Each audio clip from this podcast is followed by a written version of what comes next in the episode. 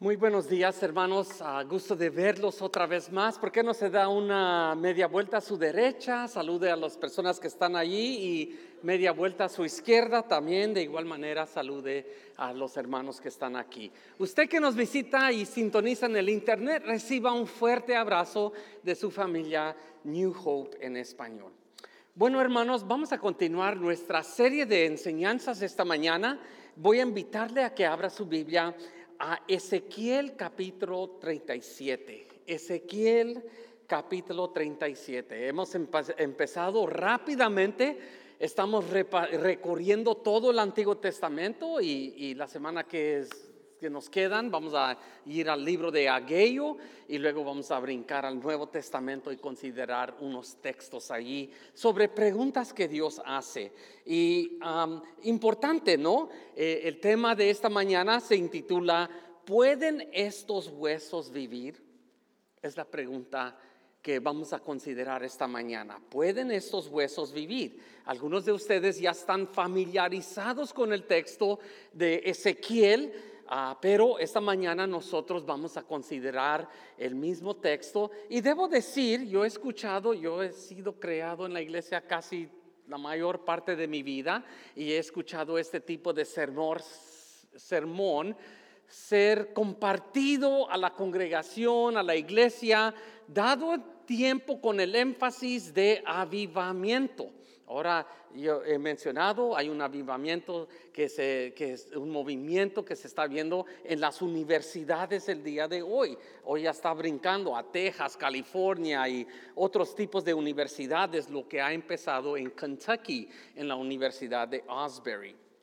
Ahora, como siempre le voy a decir, a veces nos brincamos todo a la dimensión espiritual y realmente no consideramos exactamente lo que significa avivamiento.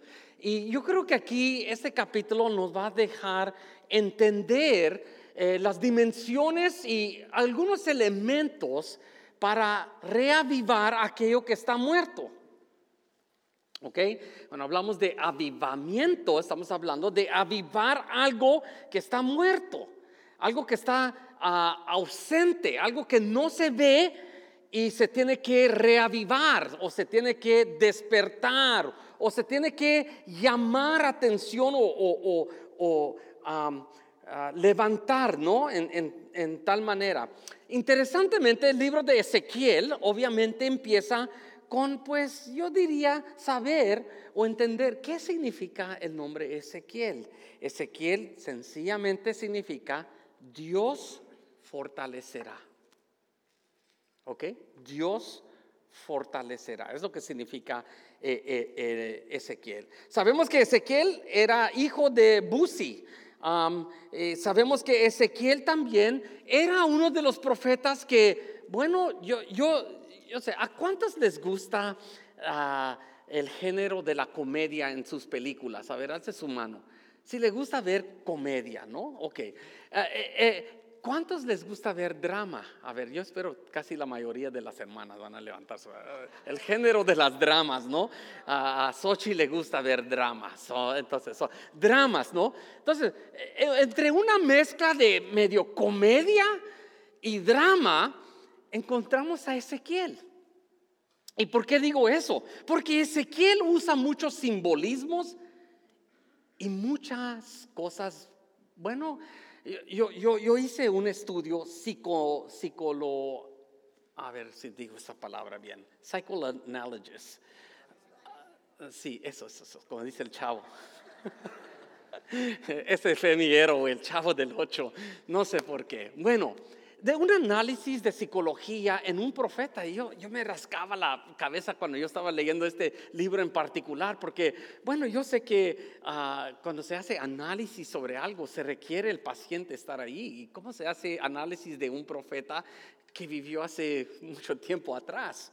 Sin embargo, algunas de las cosas, por ejemplo, en Ezequiel capítulo 4, vemos que un adulto está jugando con piedras y está haciendo su, su, ciudad y, hace cuenta que está jugando con soldaditos. ¿Cuántos jugaron con soldaditos cuando eran niños? Yo sí, yo, a mí, yo voy a confesar. Yo jugaba con la tierra, los tanques y todo, y los soldaditos. Eso fue una. Pero, pero Ezequiel en Ezequiel 4, vemos que él está jugando con tales cosas en representación de lo que iba a acontecer.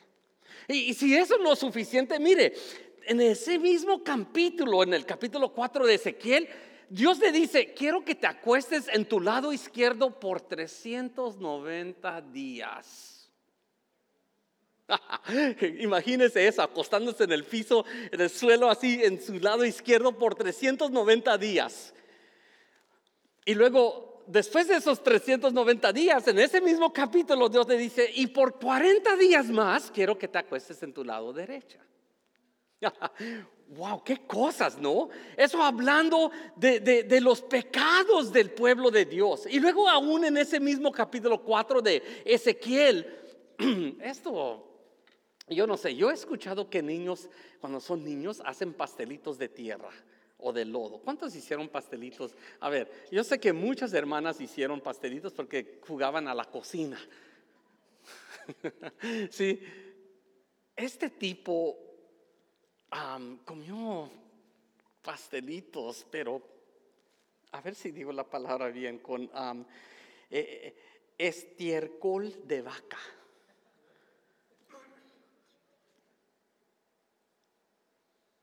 Wow.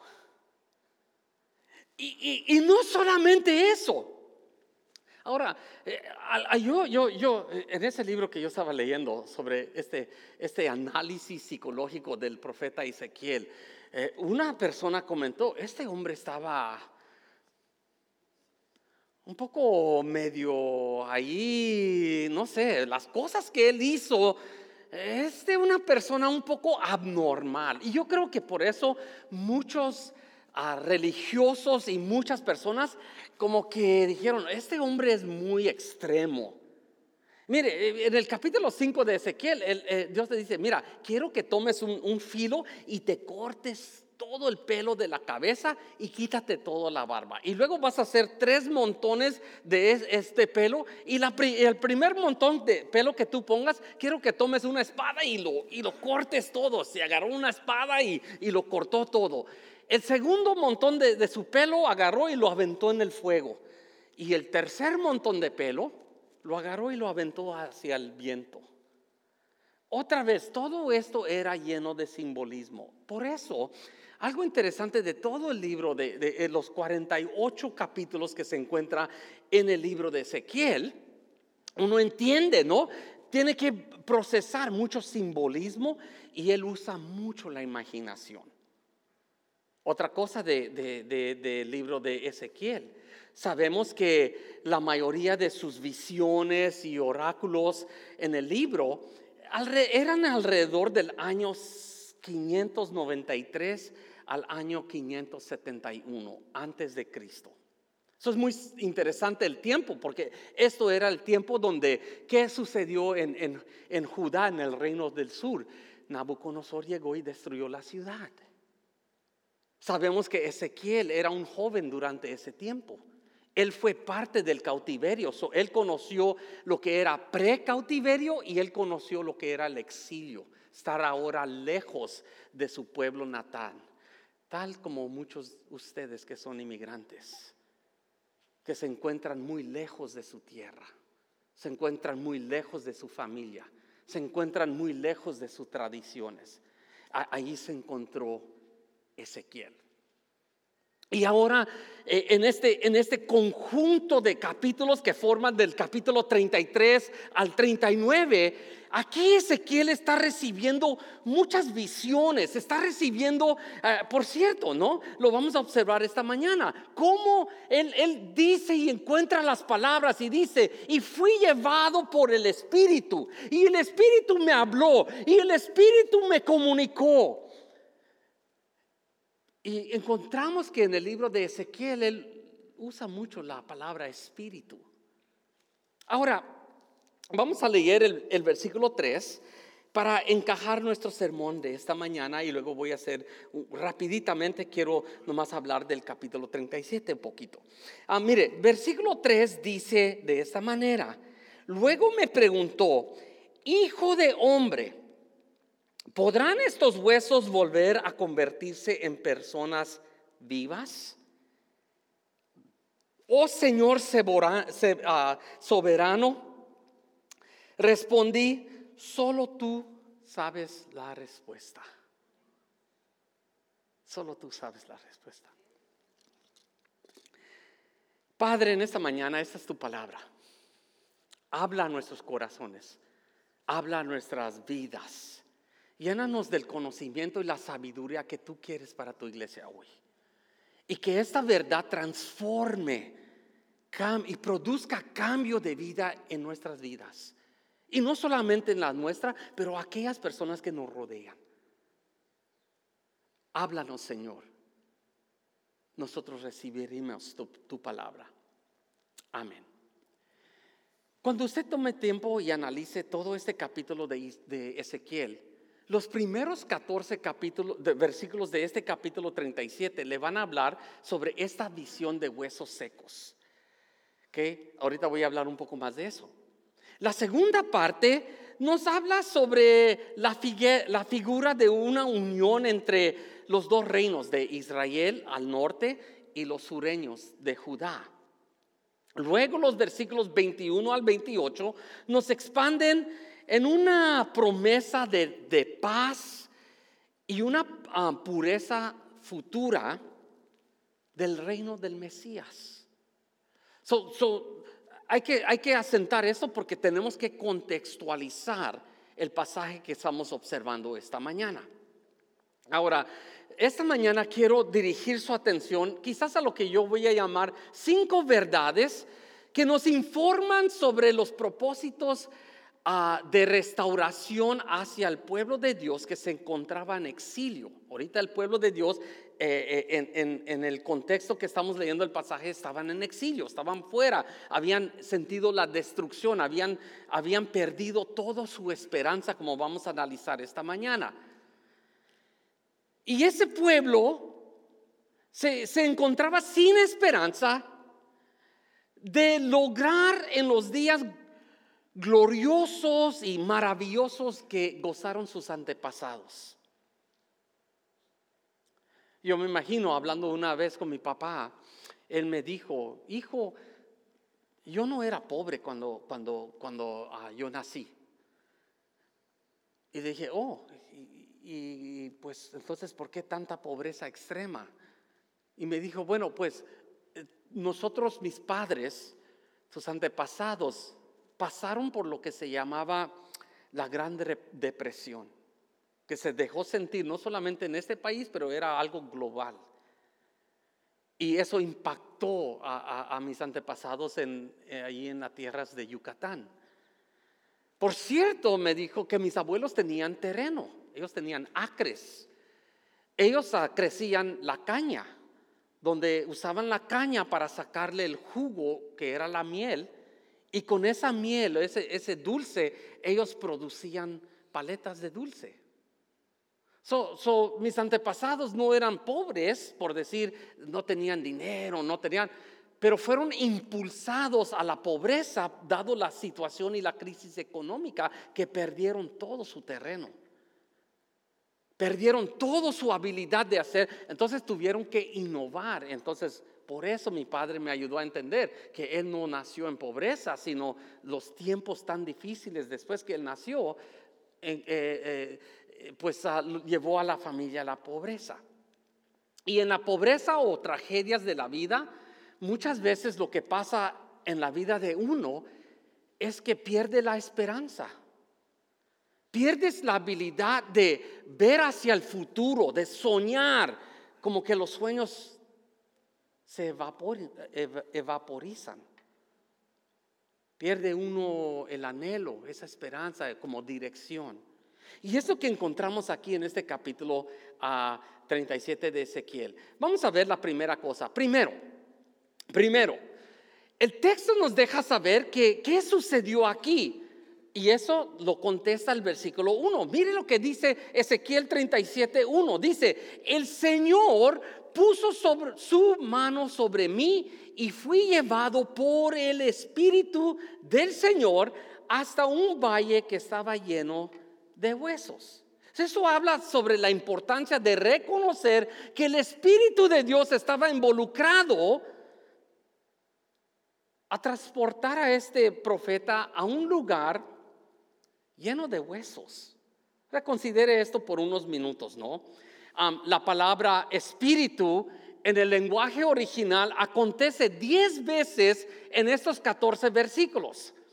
Pero ahí hay un debate entre los estudiosos que dice esta palabra espíritu o Espíritu Santo que se, usa, que se usa aquí por Ezequiel puede significar una de dos cosas. Puede significar el Espíritu de Dios la tercera persona de la bendita Trinidad, o puede significar viento, aliento.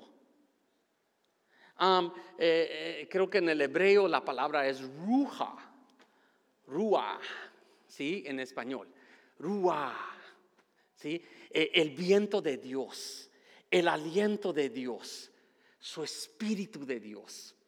Ahora, otra cosa, ¿era esto un evento literal o era una visión? Yo creo que analizando todo el texto, no hay razón por qué considerar que no fue un evento literal. O sea, no era un lugar, era un lugar que él estaba viendo en visión. Entonces, cuando dice él fue llevado por el Espíritu, o sea, sí, estaba en un estado de tan espiritual que Dios lo llevó. Ahora, yo no tengo dudas de, creer que Ezequiel, ese valle, aunque no sabemos qué valle era, yo creo que Ezequiel sí pudo reconocer qué valle era. La otra cosa, qué interesante, lo llevó a un valle lleno de huesos. Y eso tiene muchas implicaciones allí. Porque Cuando uno piensa en huesos, ¿qué, se le viene a la mente? Yo, creo que cosas o, descripciones que vienen a nuestra mente son cosas que algo en algún momento en el pasado, un catástrofe, una tragedia, un matadero de algo sucedió allí, porque solo quedan huesos. Un cuerpo toma tiempo en descomponerse, de ser cuerpo, carne, huesos, ligamentos, a llegar a ser huesos. Y usted va a notar en las descripciones, esos no solamente eran huesos por decir así, esos huesos ya habían sido secados y blanqueados por el sol. Eso está dando a entender que estos huesos ya tenían rato ahí. Algunos, yo, yo escuché o leí unos comentaristas que estaban sugiriendo, esos huesos eran el resto de, de lo que Nabucodonosor había dejado años antes. Yo no sé si eso es cierto, pero da ese tipo de imaginación. ¿Ok? So vemos que como el Espíritu lo lleva, lo traslada a este lugar eh, vemos cómo la palabra Rúa aparece 10 veces en estos 14 versículos, pero ¿sabe qué? Usted observa Ezequiel 11:5, mire lo que dice, entonces vino sobre mí el Espíritu del Señor, refiriéndose no al aliento o al viento, sino al Espíritu de Dios mismo. En Ezequiel 11:24, el reenfatiza este tipo de concepto y dice, después el Espíritu de Dios me llegó, me llevó, me, me llevó de regreso a Babilonia. O vemos que el Espíritu de Dios está activo en el ministerio y en la vida de Ezequiel. Segundo, Segundo, hay que observar las condiciones de estos huesos en el valle, porque ahora sabemos que el Espíritu lleva a Ezequiel. Ezequiel está viendo estos huesos regados en todo el valle y note bien, note bien el versículo 2 y el versículo 11 que nos da la interpretación de lo que significaban estos huesos. Mire lo que dice el versículo 2. Dice, el Señor me condujo por entre los huesos que cubrían qué? Note la, descripción que usa Ezequiel aquí. Dice, me llevó eh, entre los huesos que cubrían el fondo del valle, estaban desparramados en el suelo y por todas partes y completamente secos. Completamente secos. Eso es importante. Porque al considerar la pregunta que le hace en el versículo 3, ¿podrán vivir estos como personas vivas? Hermanos, yo, yo, yo analicé rápidamente todos los milagros de, personas muertes que resucitaron en la Biblia. Por ejemplo, Elías, ah, por ejemplo, a Pedro, y aún el Señor mismo que oró por muertos. Esos muertos el, más, el muerto que tenía más días muerto era Lázaro. Tres, cuatro días.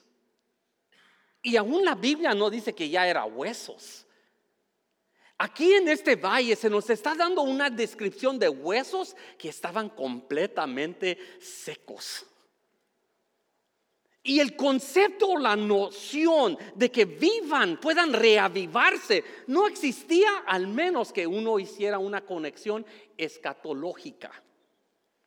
Ahí está, si usted quiere comprender lo que significa la palabra escatología, regístrese a la clase de escatología comercial. O sea, esa noción no era para hasta el día del, del Señor. Y mire lo que dice el versículo 11. Luego me dijo, Hijo de hombre, estos huesos representan el pueblo de Israel. ¿Quién era el pueblo de Israel? El pueblo de Dios. Esto no le está hablando a inconversos, le está hablando al pueblo de Dios. A veces es rápido decir, el, el, el pecador o la persona que no conoce a Cristo está muerta pero aquí hay algo importante, no está hablando del inconverso, está hablando del pueblo de Dios. Y mire lo que dice el versículo 11. Me dijo, hijo de hombre, estos huesos representan el pueblo de Israel.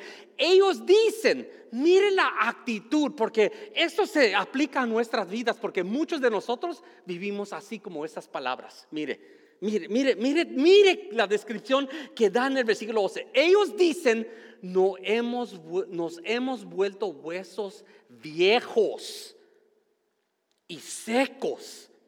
Hemos perdido toda esperanza. Nuestra nación está acabada. Mucha gente vive así en la iglesia del siglo XXI. Viven viejos, secos, sin esperanza y acabados. ¿Por qué? Porque no tienen esperanza de la nueva vida que Dios da a través de su Espíritu Santo. Ahora, eso es la, la condición y es grave. E, e, e, es muy, muy a, la vista. Él está viendo el resultado de un gran catástrofe. Él está viendo a cuán importante era um, el, tratamiento apropiado de los cadáveres humanos. ¿Sabe? Había una religión en aquel tiempo de la antigua persa que después que ellos miraban el regadero de muertos, nomás los dejaban ahí para que los animales comieran y, se secaran los huesos. No enteraban a los muertos. Se cree que eso era parte de lo que él estaba viendo. Yo no sé, yo no estaba ahí y era una visión. Quizás, quizás esos huesos pudieran haber sido la imagen de una muerte tan llena de horror, de intensidad. Y yo creo que sabe lo que comunica, estaban comunicando esos huesos, una finalidad. Una finalidad.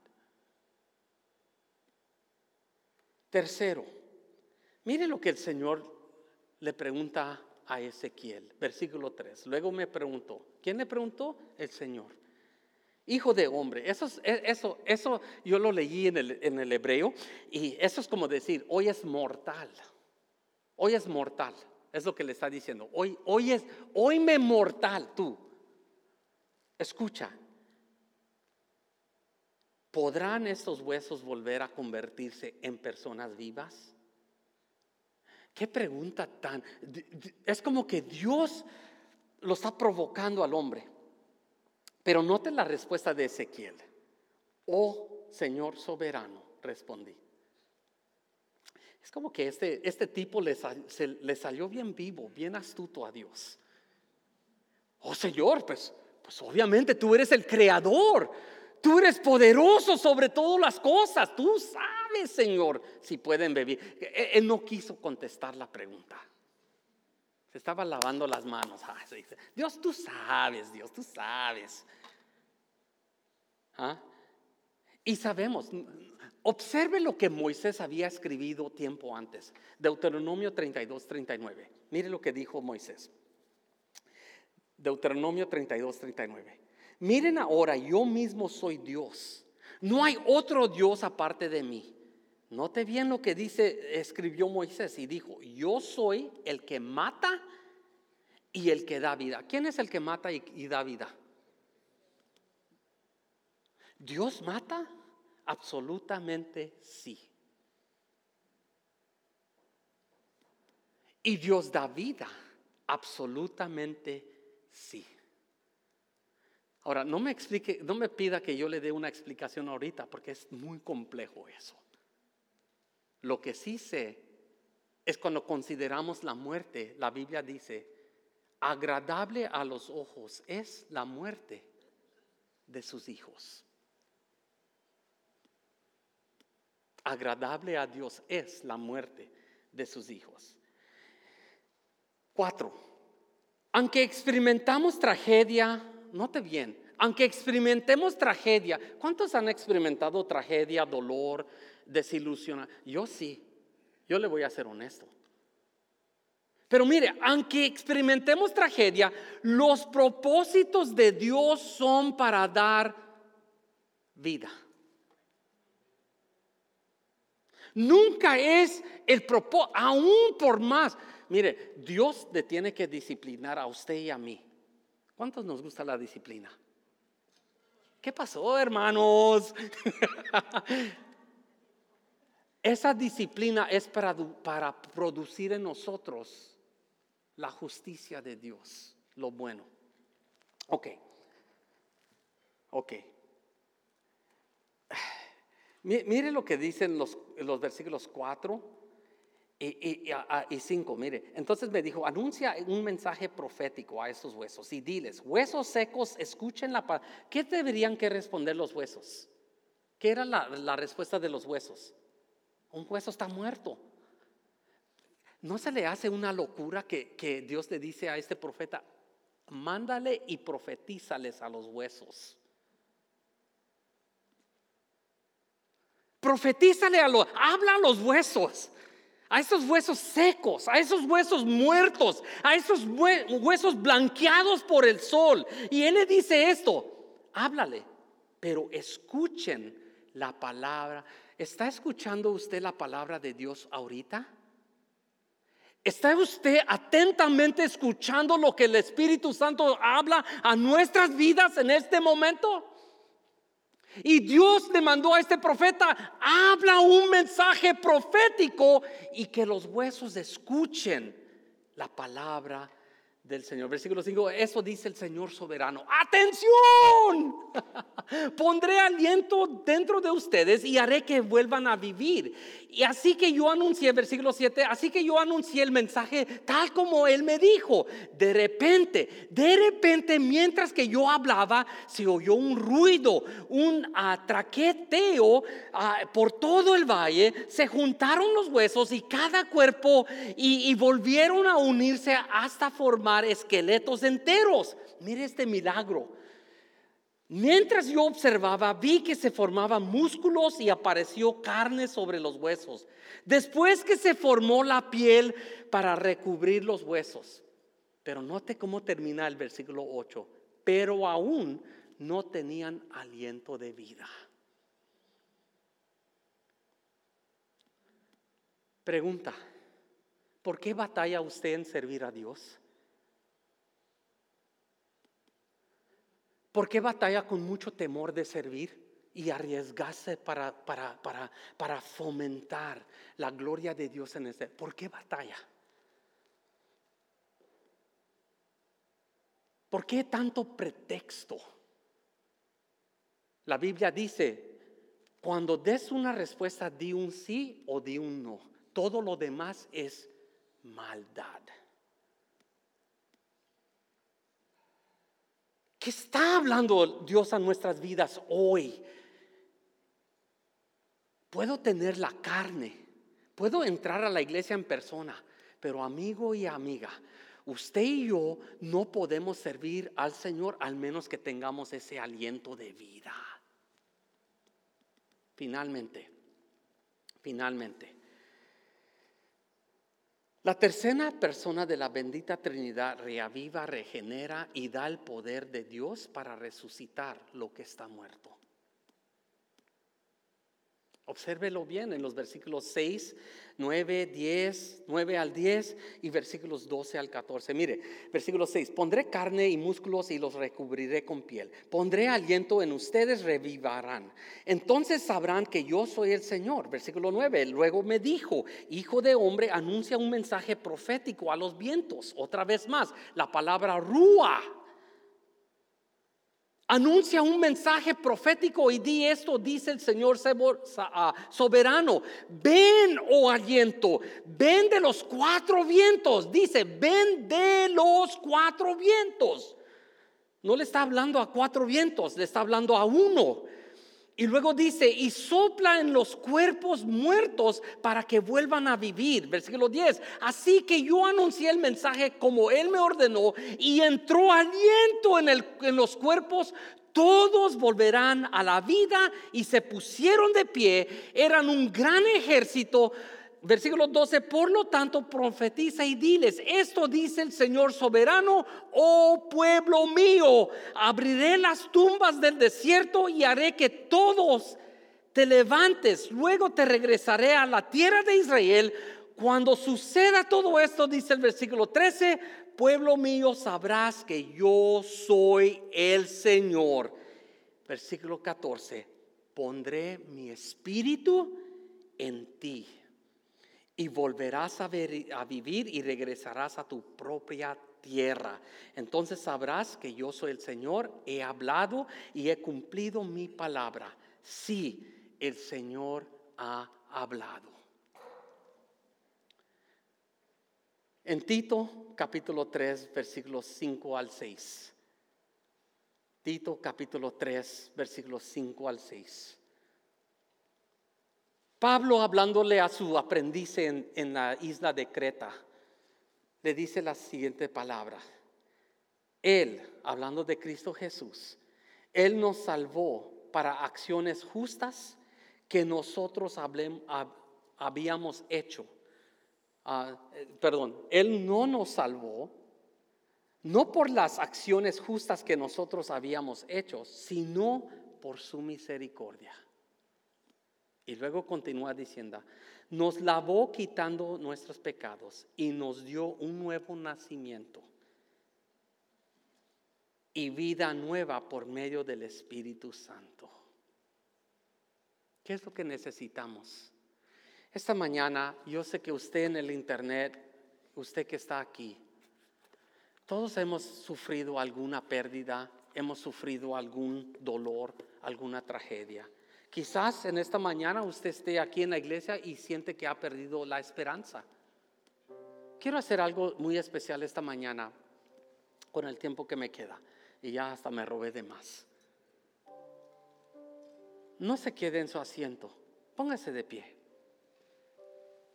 Esta mañana me gustaría invitarlo aquí a este altar. Véngase, pase aquí. Yo no sé por qué, pero pase aquí al altar abrace a su familia, si viene con su familia, habrá, ¿sabe qué? Nosotros necesitamos el aliento de Dios. Necesitamos su vida en, en nuestras vidas. Necesitamos su presencia. ¿Sabe qué? Basta. Basta. Necesitamos más de Él. necesitamos más de su... Hace sus manos. Oh, ¿Sabe que Yo voy a pasar y voy a estar orando, el grupo de oración va a estar orando por usted. Así vamos a terminar. Edwin nos va a llevar en un, tono de alabanza, pero esta mañana eh, clame a Dios. Pídale que, restaure vida, su fuerza, su, su, fortaleza, su ánimo, su anhelo, la sanidad. Sepa que qué es lo que usted necesita de Dios ahorita. Pídale a Él. Él está aquí, su espíritu está aquí. Él quiere reavivar, Él quiere sanar, Él quiere restaurar. Él desea moverse en usted.